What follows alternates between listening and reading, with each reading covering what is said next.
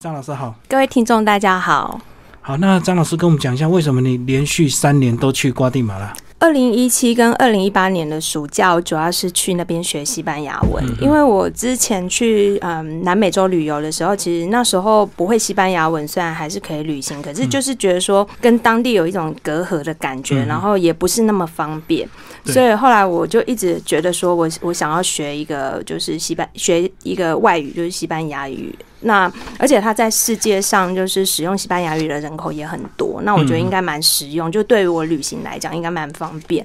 那二零一七年我去。瓜地马拉的时候，其实因为那时候我很忙，就没有做太多旅行计划。嗯，那我刚到的时候，我是到一个很有名的观光的城镇，叫安提瓜。安提瓜，嗯，那我就在那边想说，我先先住一个礼拜，我做一下我的旅游计划，这样。那 我就到那边图书馆，每天就是在做的 K 书。对，那后来我就觉得这样实在太累了，然后我就突然想说，哎，我那么喜想要学西班牙文，何不就趁这次？因为那时候在安提瓜的话，有很多的语言学校，因为安提瓜。还是相对比较安全的一个城镇，然后它有非常多的西班牙语学校可以选，然后观光也很发达，所以，嗯，比如说你要找住宿的地方、寄宿家庭或租房子等等，还有你可以享受到很多生活便利的设施，甚至很多的国际连锁店都有在那边就是开店，所以他在那边其实对学西语来讲是非常方便，很多人都会选择那边。那我就觉得好，那我就干脆就留下来学西班牙文好了。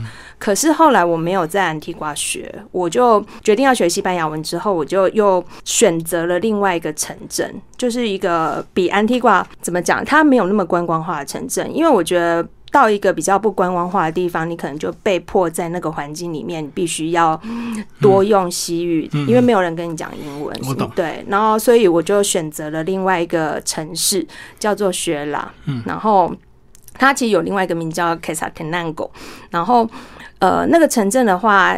比起首都瓜地马拉市来讲，它是规模比较小。它虽然号称第二大城，可是规模比较小，然后治安相对也比较好。嗯嗯嗯。然后它的西语学校学校也很多，因为那个地方是很多 NGO 组织在那边，然后志工他通常就是在做进行服务之前，他们也会学一些西语，那也会选择这个地方。所以后来我觉得它是比较适合我学西语的。那它是在高原上面，所以气候比较凉爽。那时候台湾还是非常非常热嘛，那我们在那边的话，其实早晚就是其实蛮蛮凉的。嗯，那我觉得也是一个避暑胜地这样子。所以你二零一七年花了大部分的时间在雪拉学西语，对，花了五个礼拜吧，嗯，五个礼拜还是六个礼拜？那后来我就回来了，然后回来之后，我还是持续有自己在自学，但是因为我我。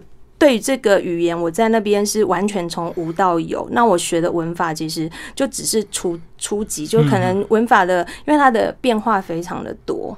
好，然后我那时候只学了一半，一半的那个变化词动词的变化。然后后来我就国小的程度嘛。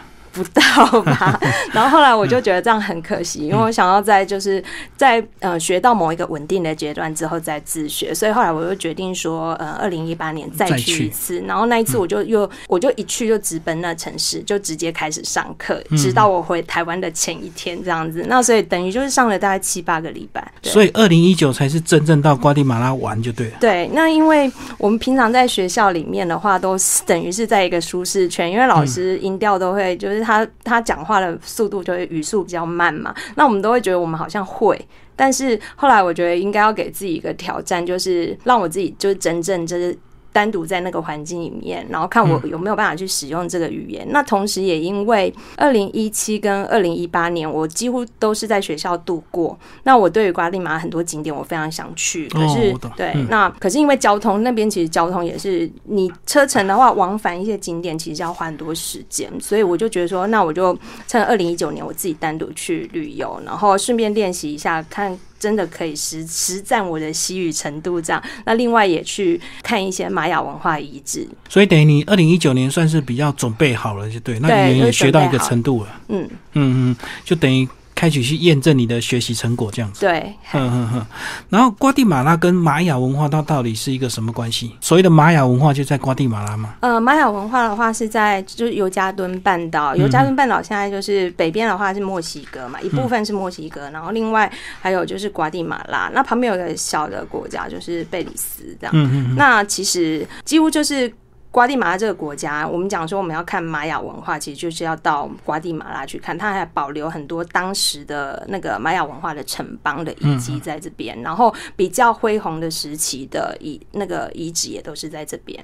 所以它等于是大玛雅人的后代，人，对玛雅人的后代，对。那基本上它的比如说脸型的轮廓。然后他们的穿着，然后他们的风俗习惯等等，都还延续着玛雅文化。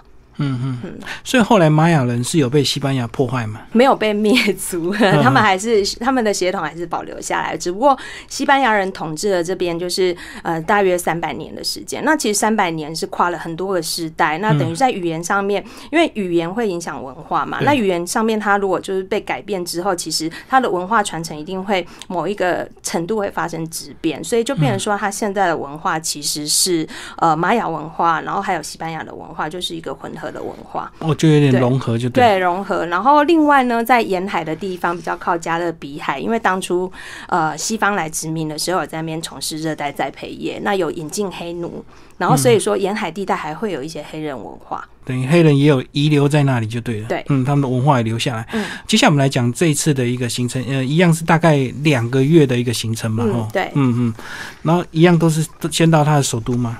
哦，对，就是瓜地马拉市。因为我前二零一七跟二零一八年我是过首都而不入，因为首都是恶名昭彰，治治安非常的差。哦，因为观光客多，自然就犯罪率高。呃，其实观光客很多人都不愿意停留那边，通常下了飞机之后就会直奔，从机场就直奔安提瓜，就是安提瓜那个观光小镇。因为那观光小镇的观光警察非常多，然后治安非常好，所以瓜地马拉市为什么治安不好？是因为它是一个首要型的城市，就是他们的乡村人口很多，大量移。入那边，然后可是他可能相对的，比如说工作机会、那住房等等，就是没有办法充分供应，所以它的治安就是社会问题蛮多的。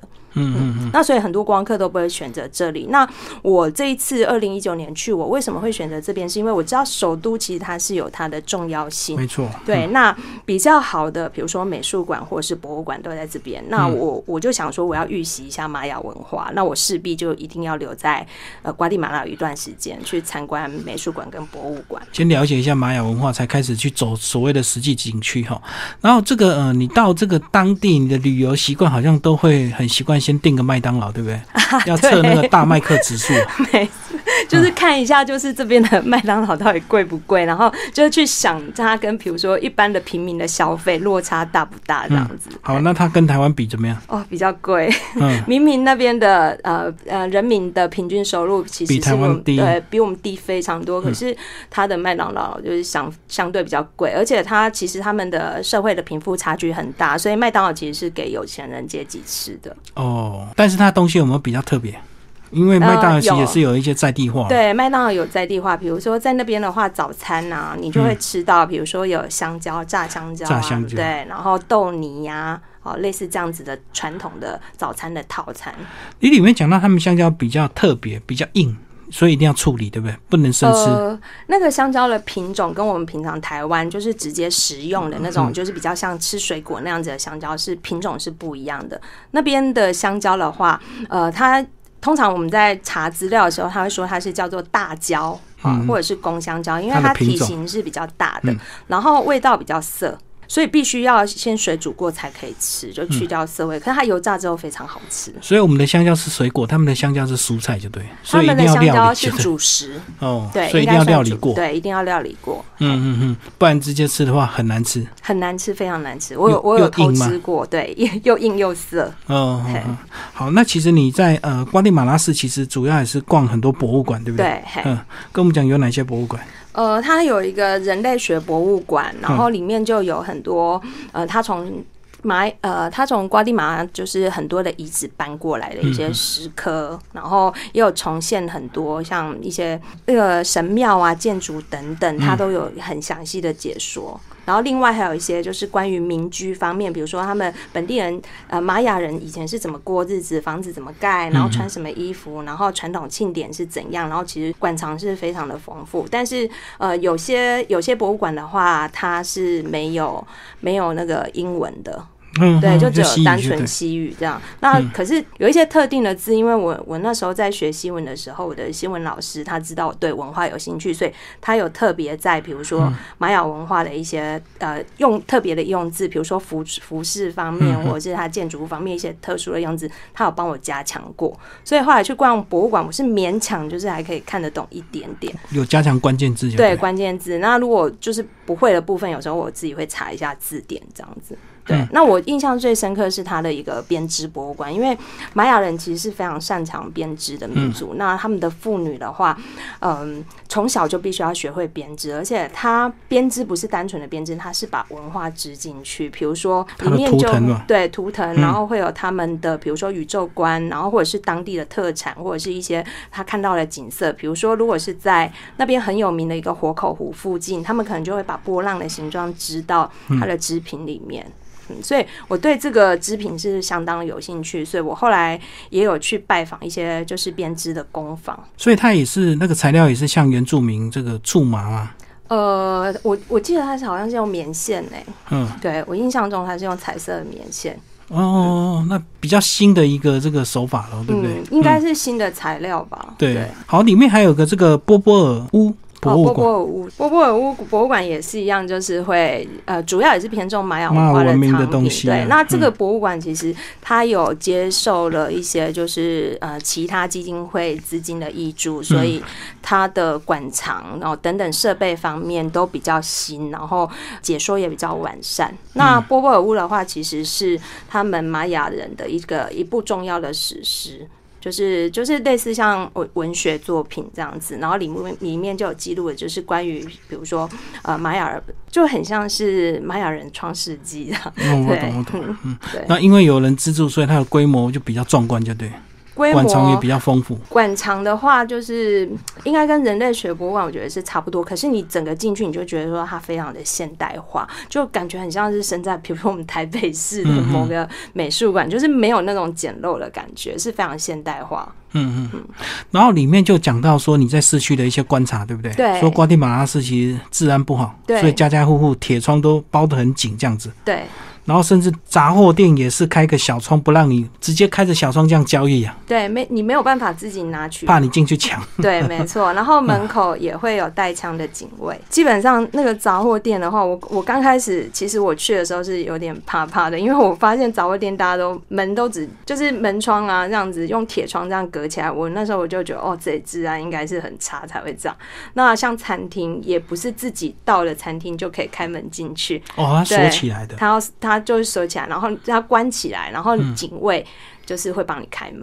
嗯，嗯对，然后才进去。那那时候我自己当然会担心自己的安全问题，所以我就选择住在比较安全的区，就是呃比较靠近台湾大使馆附近。嗯嗯。嘿，那因为那附近就是相对就是比较安全这样子，我我有事先调查过。所以相对租金是不是比较贵啊？租金，您说呃住房的费用，对啊对对，那边大概就是在瓜利马，我觉得相对是比较贵的，没有办法省钱的地方。嗯，你说连进去麦当劳三个路口就三个警卫，对，每个路口都一个警卫，都带枪。对，都是拿那个步枪的。对，所以表示他们治安是真的蛮严重的。对，所以我在瓜地马拉市，我不敢，我连公车我都不敢随便搭。就是那个他们的公车有一种是私人那种野鸡巴士，那看起来花花绿绿的。然后在瓜地马拉市我，我不太搭野鸡巴士，然后也很少坐计程车。那可是他们有所谓的，就是那个连接巴士，嗯就台台中之前也有，哦我就是前后像毛毛虫一样长这样。呃，双节的巴对，双节的巴士，嗯然后那个因为它都会有固定的停靠站跟固定的路线，那基本上也不是用现金，它是用卡读卡，所以呃司机的身上不会收到很多现金，因为通常野鸡巴士如果被歹徒就是上车抢劫的话，通常是看准的，就是说大家都是会投钱嘛，嗯，那所以以野鸡巴士上面就是会有很多的现金。那可是坐那个呃连接巴士的话，我们是用卡。所以就比较没有这个问题，而且它是固定路线，然后又有站，那它有停靠站，停靠站前后出口都会有警卫，哦，对所以大家不会去抢这种公营的，就对。呃，比较少巴士，比较 可能会有扒手，可能会有嗯扒手，但是我觉得相对对我们观光客来讲是比较值得信赖的。你在里面还有还有页讲是讲到这个，你去买果汁，说那个果汁非常壮观，一字排开，要先去点餐，拿到一个小券之后再去领果汁这样子。对，可是我觉得其实这个可能也不是什么呃太稀奇的事情，然后只不过在那边没事做，然后就觉得那果汁很好喝，所以就会把这件事有点就是扩大渲染这样。那个应该还蛮壮观的吧？一排人在操作果汁机，对对对对，因为那一间店是瓜地马拉市的名店，哦，对，几乎他们很多人从小喝到大就是那那一间店。所以你有点特别的果汁吗？没有，我就最喜欢草莓牛奶。所以在那边也有草莓牛奶。草莓很便宜呀，嗯，那边的草莓，因为它在高原气候，就是比较凉冷的地方，很适合种草莓，所以草莓是一个不像我们台湾，就是好像草莓是比较冬天才有啊。那边的夏天其实像冬天，因为它是夏季降水，就是夏季降雨。那降雨之后，其实气温会降低，所以那时候我的西语老师就跟我说，因为我是夏天的时候去学西文的。那我西语老师又跟我说：“哦，现在其实虽然是我们讲说夏天，但我们都说它是我们的冬天，因为在高原上面哦，我是指高原地带，高山高原地带，对，海拔一千五百公尺。对，然后那个他就说：哦，这是我们的冬天，因为其实到晚上我都还要穿那个呃保暖层，就是防风外套里面的保暖层，然后还要穿那个呃保暖衣，就是羊毛的。那如果是我们的冬天呢？他们是什么？”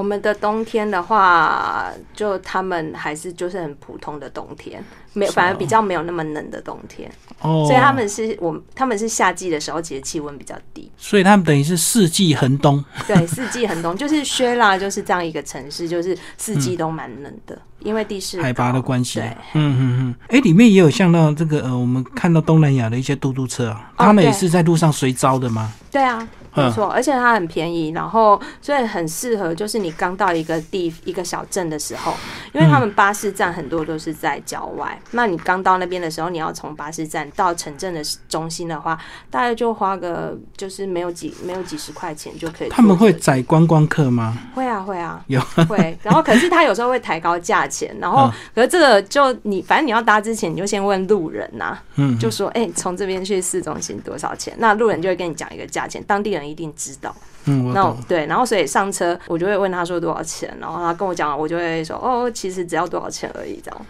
然后他就会降吗？还是他会通常他都会降？对他如果不降的话，我就搭别的样就好了。他就发现骗不了你就算了。对啊，嘿。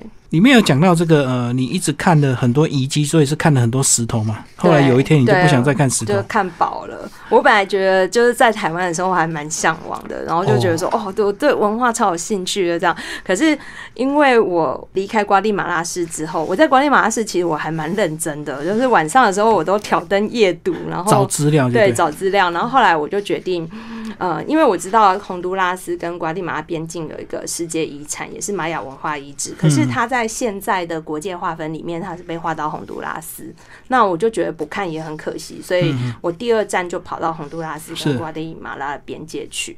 然后，可是因为那个遗址是占地蛮大的。然后一天就看了很多的比如说什么神庙啊、阶梯呀，然后一大堆有的没的。那我就觉得，而且又很热。嗯。虽然说有树林，可是它有一大片可能是没有树遮遮荫的那种草地。那我那一天就觉得，哦，看饱了，我要休息一下。就跟你去吴哥窟，如果看个一两天之后，你也受够了，对对对对，就不想一直在看遗迹。然后我就觉得暂时没有办法看遗迹了，先停。然后所以后来我就决定下一站我可能要去，比如说加勒比海还有湖区这样子。嗯，放。松一点，对。然后你说你在这个袋鼠旅馆，你住了三个三天晚上，对。然后就跟那个员工聊起来，因为很少人住这么久，大家都匆匆忙忙。对，大家可能都只有来住一天就走了，因为那个袋鼠旅馆它是在一个湖旁边的沙洲上面，嗯，然后出入都必必须要靠船来接驳，所以很难住那么多天。对，住那么多天，而且它它腹地也非常小啊，因为它就是一个小沙洲。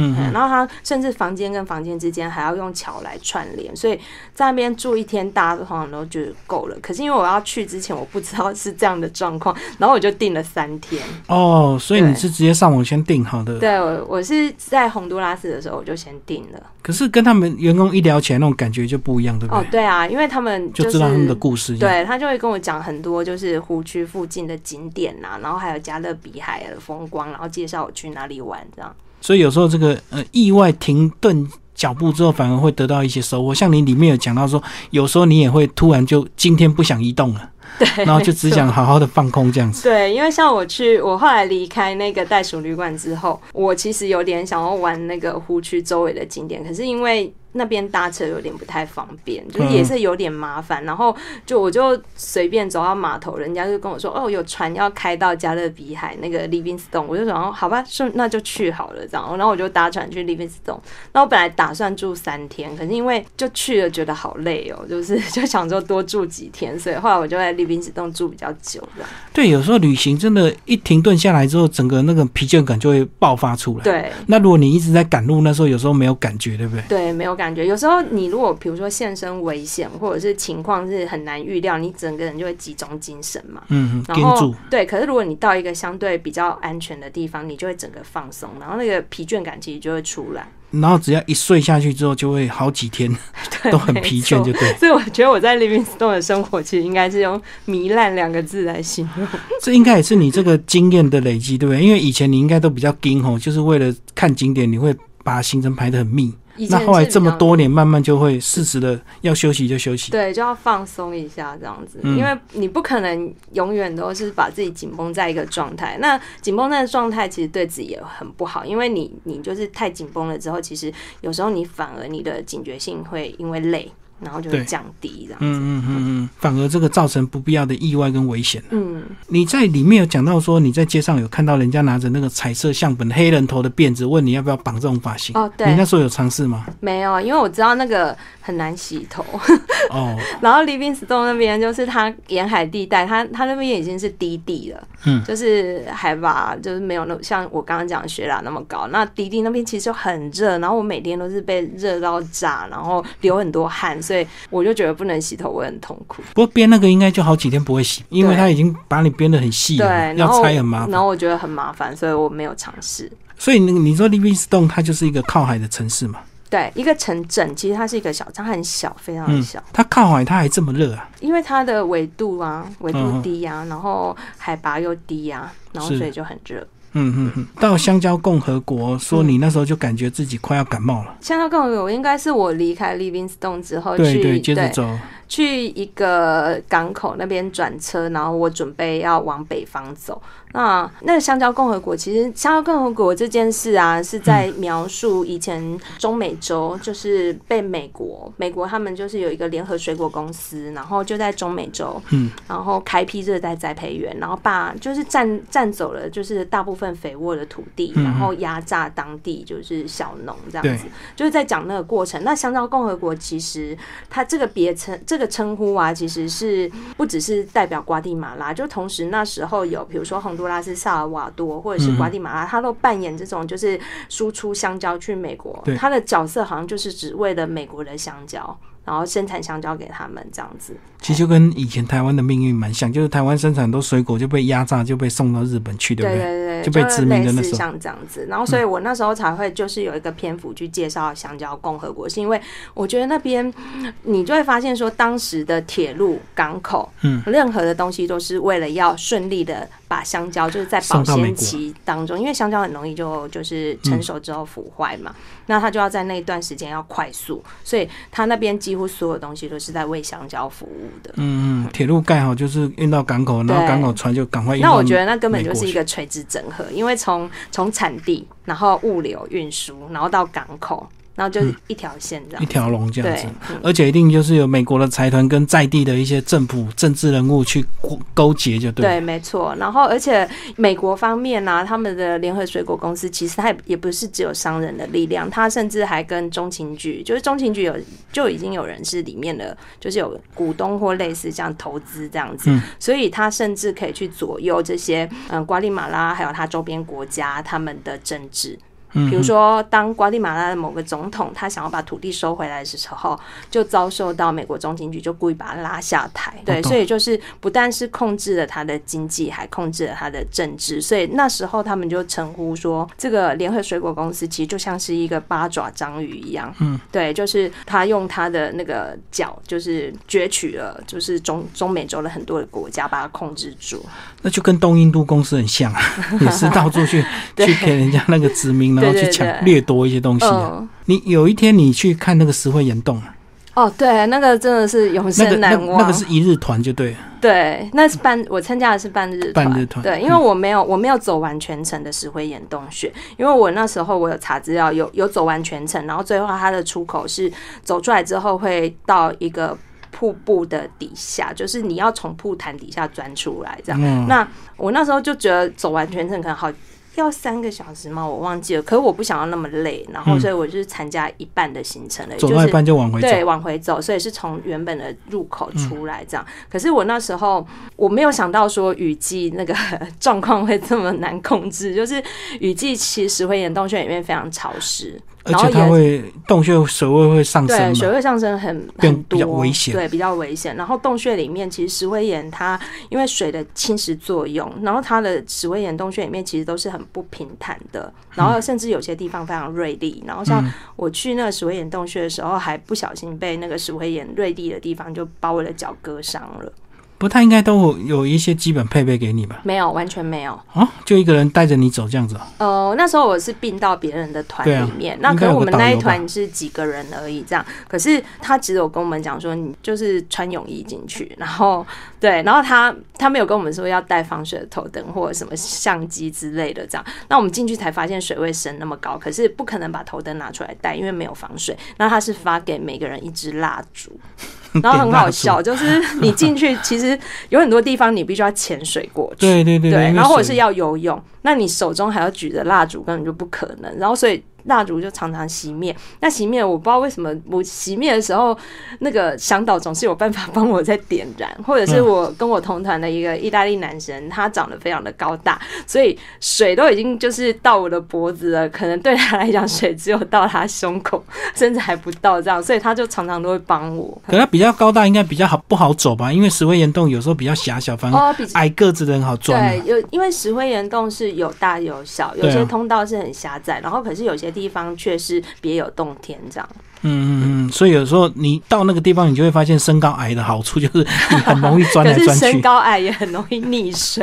我中间就是有在一个地方，就是脚一滑，然后我没有想到说下面那么深，然后就而且一时难反反应，就是其实我会游泳，但是就是太突然了，然后我就掉下去。然后那时候大家都以为我要溺水了，他们以为我不会游泳，后来就赶快就是把我捞起来，这样。对你还有一天是在山里有发现一些危险，对不对？就是你们差点迷路了。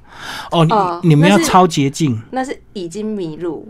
对，然后 超捷径超回原路，结果才发现遇到那个斜坡，那个有点像峡谷这样子。呃，那个其实我觉得是我太大意了，因为我平常其实。真的不会那么大意，然后是因为我出发前，呃，有跟嗯其他国家的背包客有讨论过，他跟我说那个是三小时的行程，而且指标非常明显，所以就很容易走，就对。然后，然后后来我就跟我认识的德国背包客，我们两个就一起去走，也真的很简单，真的非常简单。然后指标，呃，路上石头上都会做记号嘛，我们就沿着记号走，那也很顺利，就是是到最高的点。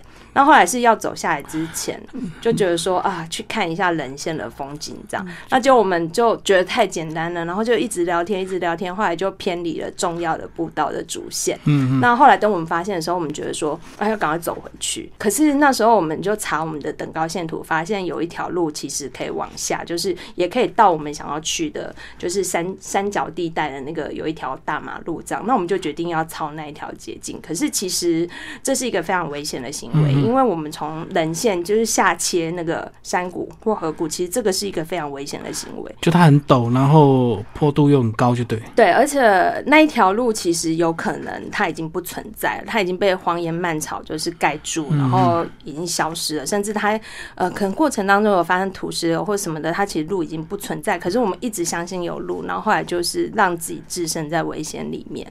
就卡在那个呃两道癌中间，癌中间对，然后后来是卡了很久，然后那个地方，因为我们我们离开那个主线太远了，可能也没有人知道我们在哪里，对，然后后来就觉得可能要在那边过夜。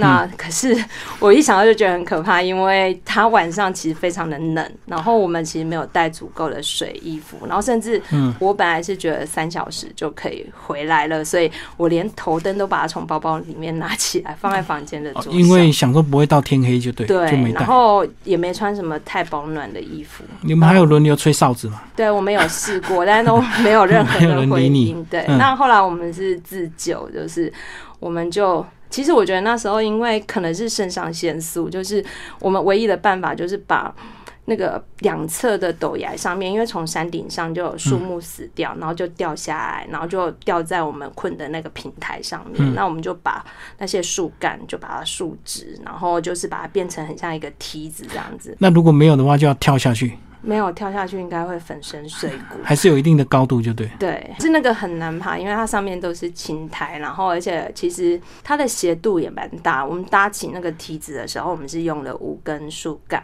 然后要爬上去的时候也是还蛮费力的。可是那时候完全就是没有想别的，就是觉得说一定要很专心，然后一定要让自己得救，所以就顺利爬上去了。嗯，可是爬上去之后，其实面对的就是你一定要重新上去冷线，才可以找到回去的路。哦，我懂，爬回零线再找绕回对，本来的不然。因为我们如果在迷路，我们就完全整个晚上可能在森林里面过夜了。可那时候已经快天黑了吧？对，我们所以我们就觉得我们一定要在，完全看不到的对时候。我们一定要赶快回人线，然后后来到人线之后，我们就再重新研究等高线图，然后就走回去原本主线的地方。那终于在晚上大约九点九点半的时候就走出那个森林。嗯嗯嗯。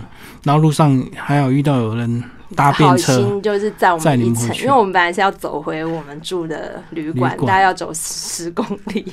嗯，对哇，十公里走到半夜去了。对，因为我们那时候我们早上去的时候是坐公车去的，嗯嗯然后其实它离我们住的村庄还有一段蛮远的距离。嗯嗯。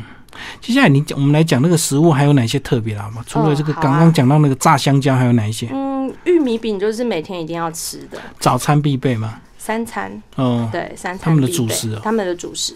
那我我其实我第一年在那边学西文的时候，就二零一七年的暑假，我是住住宿家庭，然后嗯那时候我要去住的时候，因为我念的那个学校是我美国朋友介绍的，他有在那边念，然后。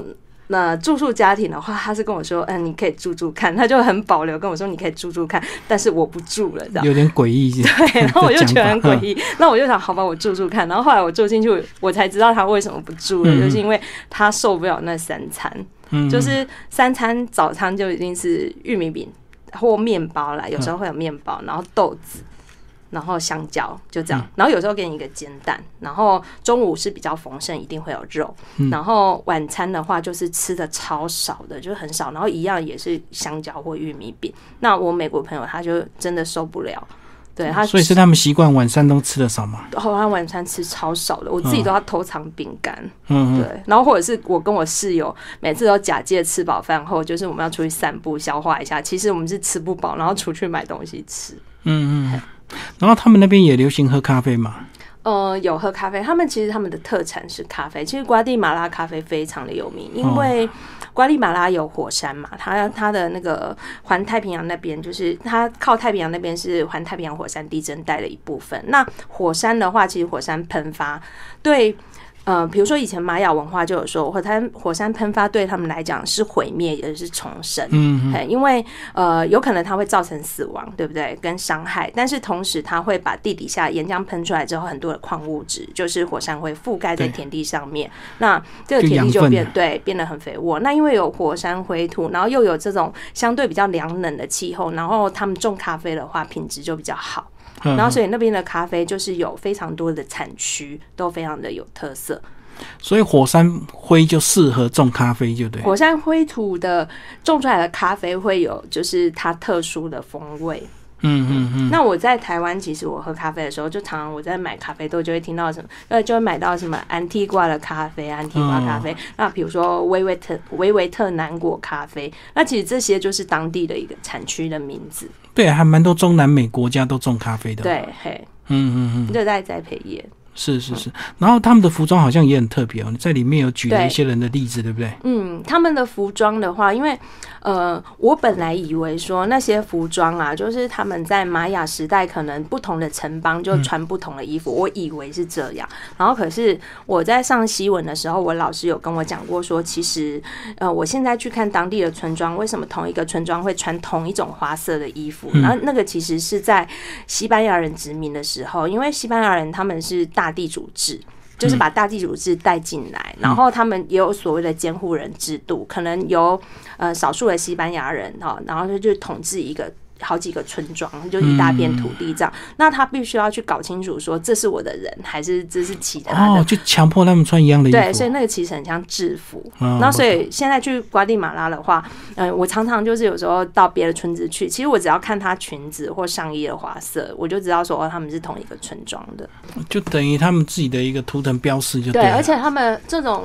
呃，这种风格啊，就是那个穿衣的风格，一直到现在都还是，所以因为已经习惯了嘛。对，然后，然后我去那边的时候，我就觉得这很非常的特别，因为，嗯，我觉得在全球化的时代里面，已经很难去看到说他还会呃把传统服饰就是继续保持，因为像我们台湾，我们也没有。